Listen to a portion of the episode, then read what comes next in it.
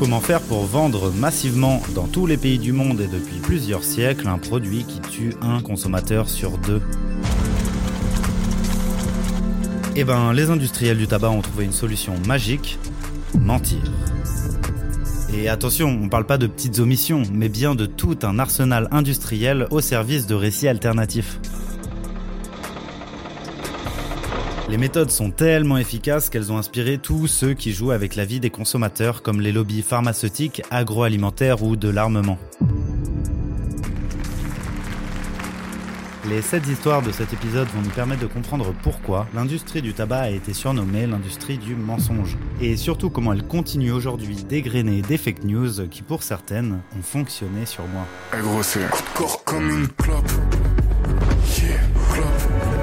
Corps comme une clope. Alors, avant de démarrer, j'ai quelques infos à te donner. Déjà, pense à t'abonner si c'est pas déjà le cas. Réflexion basse, c'est le podcast sur la politique du quotidien. L'idée, c'est d'aller creuser la dimension politique des objets et des pratiques qui font notre quotidien. C'est le dernier des quatre épisodes sur la clope. Je suis toujours en compagnie d'Olivier Milleron, que je ne présente plus, Bonjour. et qui va nous aider à analyser les mensonges de l'industrie du tabac. Alors, il y a certains gros mensonges dont je vais pas parler ici puisqu'ils ont déjà été racontés dans les épisodes précédents. Si vous les avez pas vus, foncez voir ça, c'est toujours dispo. D'ailleurs, j'ai reçu pas mal de messages de gens intéressés par le bouquin d'Olivier Milleron. Alors, il y a toujours un lien pour ça en description, mais à partir de maintenant, c'est un lien affilié. C'est-à-dire que si vous passez par ce lien, je récupère environ 1 euro sur le prix du bouquin. C'est une manière pour vous de soutenir mon travail sur cette chaîne. Ah oui, et j'ai une grosse annonce à vous faire, mais on y reviendra en fin de vidéo, sinon on commencera jamais. Et on est parti pour la première histoire. Mensonge numéro 7, un médicament miracle. On démarre au XVIe siècle avec l'histoire de Jean Nicot, le mec qui fera découvrir le tabac à la France et qui donnera son nom à la nicotine. Une fois que j'ai inventé une drogue. Ça, c'était un mauvais délire, ça. Jean Nicot, c'est l'ambassadeur de France au Portugal, et comme il a un peu le seum d'être loin de Paris et du pouvoir, en 1561, il tente un truc en envoyant des feuilles de tabac à la reine de France en faisant croire que c'est un remède miracle qui peut soigner tout et n'importe quoi. Et ça tombe bien parce qu'à ce moment-là, la reine a un enfant malade qu'aucun médecin ne parvient à soigner. Bon, et tu t'en doutes, je serais pas en train de te raconter cette histoire si le coup de bluff de Jean Nicot n'avait pas miraculeusement marché. D'accord, c'est miraculeux. Dans ce cas-là, effet placebo qui marche très bien, donc ça devient un produit qui est poussé par la reine, et donc bah, comme tout le monde était suiveur de ce que disait la reine, ça devient un produit très euh, prisé à la cour. C'est le début de la diffusion euh, du tabac, ça c'est en France. Ce que je trouve ouf, c'est qu'on parle pas encore de cigarettes, mais de tabac à priser. C'est-à-dire une poudre noire qui se sniffe par le nez. En fait, ça me fait mal d'imaginer tous les gens qui ont dû essayer de se soigner avec ça, juste parce que ça a été validé par la reine. Enfin bref, première histoire, premier mytho, on passe à la suite.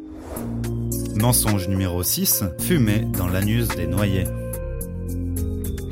Alors oui, il y a un moment où on soufflait du tabac dans l'anus des noyés. Cette pratique médicale a déjà fait l'objet de vidéos sur le sujet sur YouTube, donc je vais pas rentrer dans le détail. Mais l'histoire étant bien trop belle pour ne pas être évoquée, je vous fais un petit résumé rapide.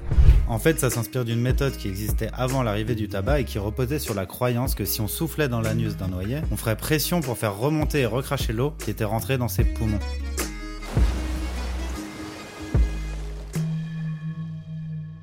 En fait, c'est très sérieux, parce qu'on ira même jusqu'à équiper les zones de baignade le long des fleuves et des rivières de boîtes fumigatoires pour pouvoir intervenir rapidement en cas de noyade. En fait, c'est plus ou moins les défibrillateurs de l'époque. Bon, voilà. Alors, c'était pas un mensonge à proprement parler, mais le contresens médical historique est tellement énorme que je trouvais que ça méritait sa place ici. Mensonge numéro 5, les médecins préfèrent les camels. Entre les migraines et les noyés, les deux histoires précédentes montrent qu'on pouvait facilement prêter au tabac des vertus médicinales. Donc il y a plein de pubs des 19 et 20e siècles qui vantent les bienfaits du tabac. Guérison absolue des inflammations respiratoires. Pour la digestion, fumez des camels. Prévient des irritations. Pour le bien de votre gorge. Bon alors après les gens étaient pas fondamentalement idiots, donc à force de voir les fumeurs tousser et développer des maladies, ils ont commencé à faire le rapprochement. Et du coup c'est comme ça qu'on s'est retrouvé avec des médecins dans les pubs pour expliquer que bah si si on peut avoir confiance, la clope c'est un super médicament pour la gorge. La position euh, du sachant avec une blouse blanche, euh, ça permet de dire euh, n'importe quoi et d'être écouté. Donc là, l'industrie du tabac a tout de suite compris ça, et donc a utilisé les médecins Et l'exemple le plus connu est sans doute cette campagne de la marque Camel. general practitioners, surgeons, throat specialists, diagnosticians, and so on, the brand named most was camel. Yes, according to this survey, more doctors smoke camels than any other cigarette. Et puis après, petit à petit, ils ont utilisé les médecins, tout en disant que c'était pas dangereux, pour dire que la cigarette machin, elle était moins mauvaise, moins irritante hein, que la cigarette bidule. Quoi. Finalement, les marques de clopes vont se faire concurrence sur la préservation de la zone T, c'est-à-dire taste and throat, le goût et la gorge. Make your own 30-day camel mildness test in your T-zone. Smoke only camels for 30 days. Et c'est notamment dans ce contexte qu'on verra apparaître les filtres sur les cigarettes. Le nouveau positionnement des marques de clopes, c'est de dire fumer c'est pas top, du coup t'as intérêt à acheter nos clopes parce qu'évidemment c'est les moins nocives. En principe, c'est la meilleure. Mensonge numéro 4, c'est impossible de prouver que fumer tue. Et la stratégie du doute, c'est vous avez un problème parce que vous avez un produit qui est toxique. Il y a de plus en plus d'arguments scientifiques. Vous n'allez pas dire non, c'est pas vrai. Vous allez dire c'est un peu plus compliqué que ça. Et donc, il faut continuer à chercher. Les industriels du tabac vont officialiser leur lobbying à travers des institutions comme le Tobacco Institute, chargées de décrédibiliser la recherche scientifique. Un phénomène qui est très bien illustré dans le film Thank You for Smoking. My mom used to smoke. She says cigarettes kill. Really? Now, is your mommy a doctor? No, A scientific researcher of some kind? no. Well, she doesn't exactly sound like a credible expert now, does she? L'objectif, c'est de prendre l'apparence et les codes de la recherche scientifique afin de la décrédibiliser. Et comme elle a de la thune, l'industrie du tabac peut aisément financer un grand nombre d'études alternatives pour saturer les publications scientifiques et proposer un récit alternatif. On va financer de la science avec des bons scientifiques souvent. Ils vont financer ce qu'on appelle des key opinion leaders, c'est-à-dire que des gens qui sont connus au niveau scientifique et dont, dont la parole est respectée. L'idée, c'est de foutre le bordel dans la connaissance scientifique, comme ça le grand public sait plus exactement qui croire. Vous voulez qu'on aille sur internet, y a pas de galère. Moi, je, je bouge pas d'ici tant que vous voyez pas les vraies doses. Voilà. Qu'est-ce qu'il y a? On considère que c'est une stratégie qui émerge dans les années 50 et qui s'arrête dans les années 90 avec l'interdiction des institutions de lobbying officielles, comme le Conseil pour la recherche sur le tabac. Il va y avoir quand même euh, des sanctions financières, donc ils vont perdre des procès, ils vont être obligés de donner de l'argent à des victimes. Et pourtant, le lobbying de l'industrie du tabac est loin d'avoir disparu. Elle lutte encore activement contre les mesures de santé publique, la prévention, les paquets neutres, les taxes, etc.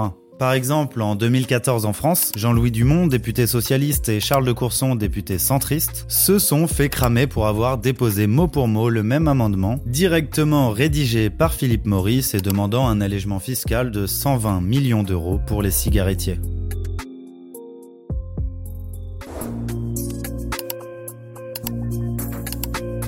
Hello? Alors, euh, ok, attends. Ok, alors je fais une petite pause pour apporter un peu de contexte parce que jusqu'ici on était plutôt dans le passé avec l'apparition du tabac et l'histoire au XXe siècle. Et là on rentre dans le top 3, donc on est sur trois mensonges qui concernent directement notre époque, les années 2020. Du coup forcément on a un peu moins de recul, ça peut prêter à débat, mais j'espère que je vais réussir à vous convaincre. Mensonge numéro 3, il faut défendre les buralistes. On a entendu Gabriel Attal faire un plan de lutte contre le commerce illicite du tabac qui reprend complètement les propos de l'industrie du tabac là-dessus, qui présente quasiment les buralistes comme des membres du service public. Quoi. Les buralistes sont des piliers de la France du travail, de l'effort. Ils participent au lien social et assument désormais des missions de service public. Nous les accompagnerons pour leur sécurité, leur transformation, leur revenu. Ils le méritent et nous avons besoin d'eux. Alors non, un tabac c'est pas un service public. C'est une entreprise comme une autre qui cherche à faire de l'argent spécifiquement en vendant du tabac et en ayant un monopole là-dessus en France. Le syndicat des buralistes, c'est l'industrie du tabac, c'est la même chose. C'est un amalgame assez pratique pour l'industrie du tabac qui peut se présenter comme un commerce de proximité. Et nous sommes un commerce essentiel de proximité, peut-être le seul avec les boulangeries en matière de lien social. Et ça, c'est très très important. Personnellement, j'ai grandi au fin fond de la campagne vendéenne et je sais très bien que les tabacs, dans certains coins, c'est le dernier endroit où il reste du lien social. D'autant plus qu'au lieu de redynamiser les services publics en campagne, on a transféré des compétences au bureau de tabac. Genre euh, des services postaux, des services bancaires, le paiement des amendes ou des trucs comme ça. C'est un métier euh, où l'on évolue. D'ailleurs, nous sommes transformés ces derniers temps. Nous sommes une banque, nous sommes euh, dépositaires de colis, nous avons euh, plusieurs produits présentés pour compenser la baisse du tabac. Les buralistes, ça reste avant tout des vendeurs de clopes, qui s'opposent d'ailleurs tout le temps à toutes les mesures anti-tabac. On sait que les buralistes, il y a eu des testings il y a pas longtemps, il y en a 70% qui respectent pas la loi et qui vendent des clopes aux mineurs. Le fait de ne pas s'opposer aux buralistes, c'est cette notion que on veut pas se fâcher avec les taxis, avec les buralistes et avec les médecins libéraux parce que c'est ceux qui parlent avec les gens et qui font l'opinion. Cette année, le président du syndicat des buralistes a reçu la Légion d'honneur. Quoi qu'on entende dans les discours politiques, défendre les buralistes, c'est défendre l'industrie du tabac. Si un buraliste veut être défendu, il a qu'à arrêter de vendre des clubs, devenir une maison de la presse, intégrer tous les services complémentaires qu'il souhaite, et là c'est ok. Et rappelons-le, hein, la moitié des usagers réguliers du tabac vont mourir de cette consommation. C'est inédit dans l'histoire de la grande consommation. Mensonge numéro 2, vapoter permet d'arrêter de fumer. Alors euh, là, c'est possible qu'on soit pas d'accord. Si c'est pas le cas, je veux bien que tu me dises en commentaire si j'ai réussi à te convaincre ou pas. Dans les années 2010-2020, l'industrie du tabac a tenté de moderniser radicalement son discours. Le mieux, bien évidemment, et ça, on ne va pas le contredire, c'est on d'arrêter complètement. Mais à un Si on moment peut donné, bien enregistrer ça, on peut faire un plan serré là sur euh, oui, vous pouvez faire un plan serré, ce sont les positions de l'entreprise. On a donc la directrice France de Philippe Maurice qui nous explique que les fumeurs ont intérêt à arrêter de fumer. C'est d'ailleurs un discours et une image de marque qu'ils ont essayé de résumer dans leur nouveau slogan. Unsmoke your world. Alors ce nouveau positionnement, il cache forcément quelque chose. L'objectif de Philippe Maurice, c'est pas de mettre la clé sous la porte, c'est de se donner une nouvelle image d'entreprise responsable qui sait se transformer pour arrêter d'intoxiquer ses clients. En fait, ce sont de moins en moins des vendeurs de cigarettes, mais des vendeurs de nicotine. Et là, ça change tout parce que la nicotine jusqu'ici, ça se trouvait en pharmacie. La marque va donner l'impression de vendre des produits qui aident les fumeurs. Et surtout, donner une chance aux fumeurs qui, malgré la réglementation, malgré les prix, va continuer de fumer, leur donner la possibilité d'aller sur d'autres alternatives. Mais en fait, malgré ce nouveau positionnement, l'industrie du tabac n'a jamais abandonné ses vieux démons. Elle continue de saturer la recherche scientifique de ses propres études. Nous, par exemple, on a fait plus de 340 publications scientifiques qui sont revues par des pairs. Je reviens pas sur le côté problématique des études scientifiques financées par l'industrie du tabac. La cigarette électronique permet aussi de recycler tous les vieux discours sur les vertus thérapeutiques de la cigarette en les adaptant aux clients d'aujourd'hui. Passer à la clope électronique, ça réduit la mauvaise haleine, ça irrite moins la gorge, ça permet d'être moins essoufflé, ça évite le jaunissement des dents. Cet ensemble d'arguments fonctionne encore très bien aujourd'hui, tout en étant dans un petit objet technologique un peu stylé, un peu écolo et qui est souvent vendu avec le même marketing que les produits paramédicaux. Découvrez NOS, la cigarette électronique, chez votre buraliste. Bon, après, il y a une question légitime qui est de savoir qu'est-ce que ça vaut vraiment pour la santé. Et pour ça, je te propose d'écouter ce qu'en dit la responsable de Philippe Maurice. Parce que ce ne sont pas des produits à zéro risque. Ça contient la nicotine. La nicotine est addictive. Et encore une fois, ce ne sont pas des produits sans risque. Sauf que ce sont des produits beaucoup moins risqués que de continuer de fumer une cigarette. C'est vous qui le dites encore une fois. Comment dire scientifiquement, il y a des gens indépendants qui ont dit oui, c'est prouvé, c'est 80, je peux vous annoncer 80, 90%. 80 à 15% en Moins moyenne nocif. des moyens. Non, pas moins nocif. Il y Ah. a en moyenne 95% des composants toxiques qui sont réduits. Mais il en reste quand même. En fait, savoir si la cigarette électronique est moins nocive que la cigarette classique, bah a priori oui, mais c'est pas ma question. C'est plutôt de savoir si l'industrie du tabac innove pour nous aider à arrêter de fumer, ou bien si elle se contente d'élargir sa gamme de produits pour répondre aux évolutions de son marché. On ne demande pas aux gens de nous croire. Aujourd'hui, ce qu'on demande, c'est que s'ouvre un débat autour de ces alternatives pour voir comment les aborder de la manière la plus responsable et surtout donner une chance aux fumeurs. Et je pense que c'est du bon sens de ne pas compter sur une marque de clope pour mener une politique de santé publique. La preuve en est avec les cigarettes électroniques jetables qui ont permis de développer toute une gamme de produits destinés non pas à des fumeurs, mais à un marché d'avenir, les adolescents. Avec des goûts à la con du type euh, crème brûlée ou fruit de la passion, des formats pas chers et jetables et hyper faciles à trouver, de la pub sur les réseaux par des influenceurs financés par l'industrie du tabac, ça semble un peu difficile de défendre que c'est un produit fait pour arrêter de fumer. Selon une enquête du American Journal of Public Health, aux États-Unis, le nombre de fumeurs de moins de 14 ans a triplé en 5 ans. Cette enquête avait d'ailleurs valu aux marques de clopes d'être publiquement accusées de faire fumer les enfants. Donc dire que vapoter ça permet d'arrêter de fumer, ça a sûrement une part de vrai à l'échelle individuelle, mais c'est totalement un argument de l'industrie du tabac. Et enfin, mensonge numéro 1, fumer empêche d'attraper le Covid. Tu as probablement déjà entendu cette histoire et il y a moyen que tu l'aies encore en tête parce qu'elle est assez récente. Mais tu vas voir que quand on rentre dans le détail, on retrouve dans une histoire de 2020 tous les éléments évoqués précédemment qu'on associe plutôt au passé de l'industrie du tabac et qui nous semblent révolus aujourd'hui. On est donc parti pour cette success story franco-française qui va nous faire passer pour des cons aux yeux du monde entier.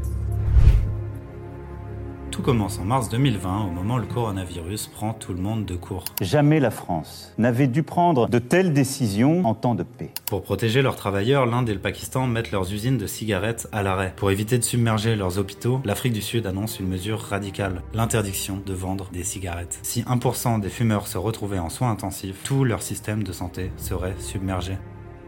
Pour la première fois de son histoire, Philip Morris annonce que l'industrie du tabac va faire face à des pertes inédites, reconnaissant même que les effets de la cigarette sur le système respiratoire risquent de justifier des mesures pour limiter leur vente. À ce stade, l'industrie du tabac prend le Covid de plein fouet.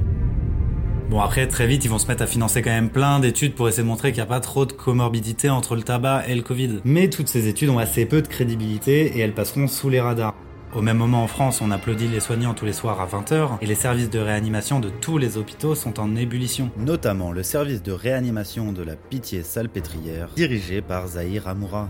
Bonjour, je suis le professeur Zahir Amoura, je suis le chef de service euh, de médecine interne. Le 15 mars 2020, un médecin de son équipe va lui faire part d'une observation. Il y a très peu de fumeurs parmi les malades qui sont reçus dans son service. En entendant ça, Zahir Amoura s'est littéralement foutu de sa gueule. Effectivement, le tabac, c'est un facteur aggravant connu sur les maladies respiratoires. Mais quelques jours plus tard, le même médecin va insister.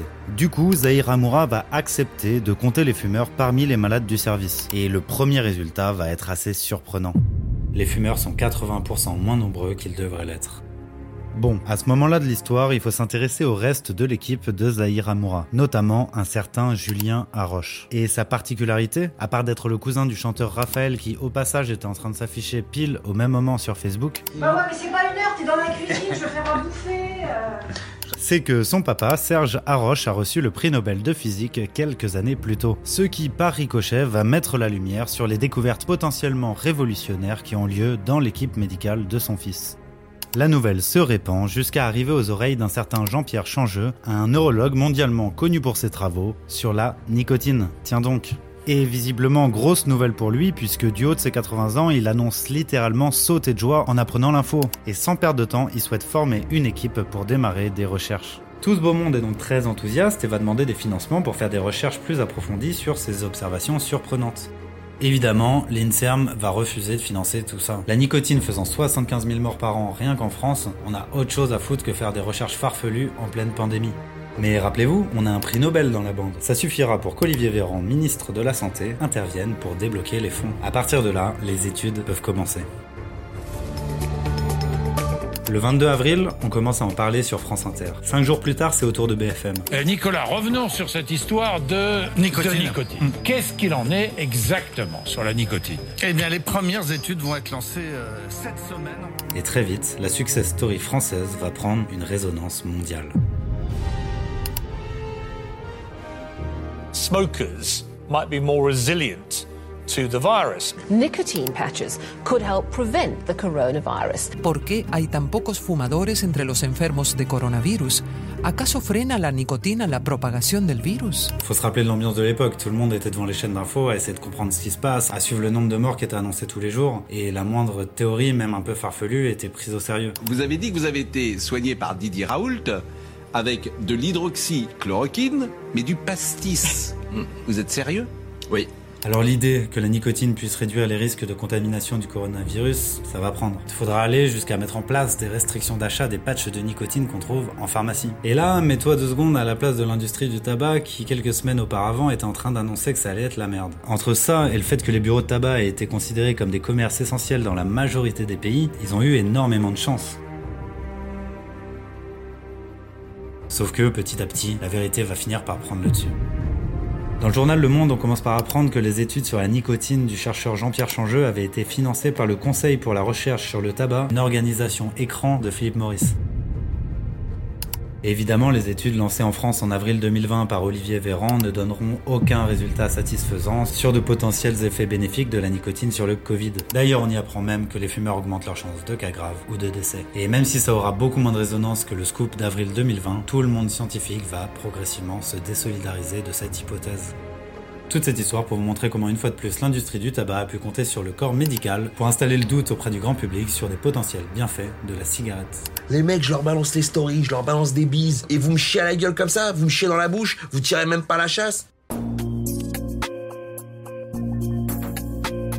Voilà, c'est la fin de cet épisode sur les pires mythos sur la clope lancée par l'industrie du tabac. C'était aussi l'épisode le plus long que j'ai fait pour le moment. Pourtant, j'ai coupé des trucs, mais il y avait beaucoup de choses à dire, donc euh, j'ai réussi à tout faire rentrer en moins de 20 minutes. Ça m'intéresse d'avoir vos retours sur le format, savoir euh, si vous trouvez ça bien, trop long, etc. Même si, si vous êtes là, a priori, c'est que ça a été. C'est aussi la fin du premier cycle thématique avec les 4 épisodes sur la clope. Du coup, je voulais prendre un petit temps pour vous remercier. Merci d'avoir été au rendez-vous pour chaque épisode. Euh, merci pour tous les messages de soutien que j'ai reçus. Je savais pas trop à quoi m'attendre en lançant ça et du coup, je suis motivé comme jamais pour continuer. Pour retrouver les infos sur le prochain thème, ça se passe sur le Instagram de Réflexion Basse Podcast. Bon, les gens qui sont arrivés jusque-là, c'est le moment de la grosse annonce. Si vous me suivez sur Insta, vous avez vu passer l'info. Réflexion basse se déploie sur Twitch. Et la grosse annonce, c'est que le premier live aura lieu ce mardi 13 février de 19 à 21h. On va débriefer les premiers épisodes et parler de la suite. Il y aura plein de trucs cool et de petites surprises, je vous en dévoile pas trop. Le seul truc que je peux vous dire, c'est que je serai pas tout seul. Et donc, pour ne pas rater ça, tu peux tout de suite aller cliquer dans le lien en description et me suivre sur Twitch. Et sinon, bah abonne-toi et on se retrouve ici dans deux semaines pour le prochain épisode. Ciao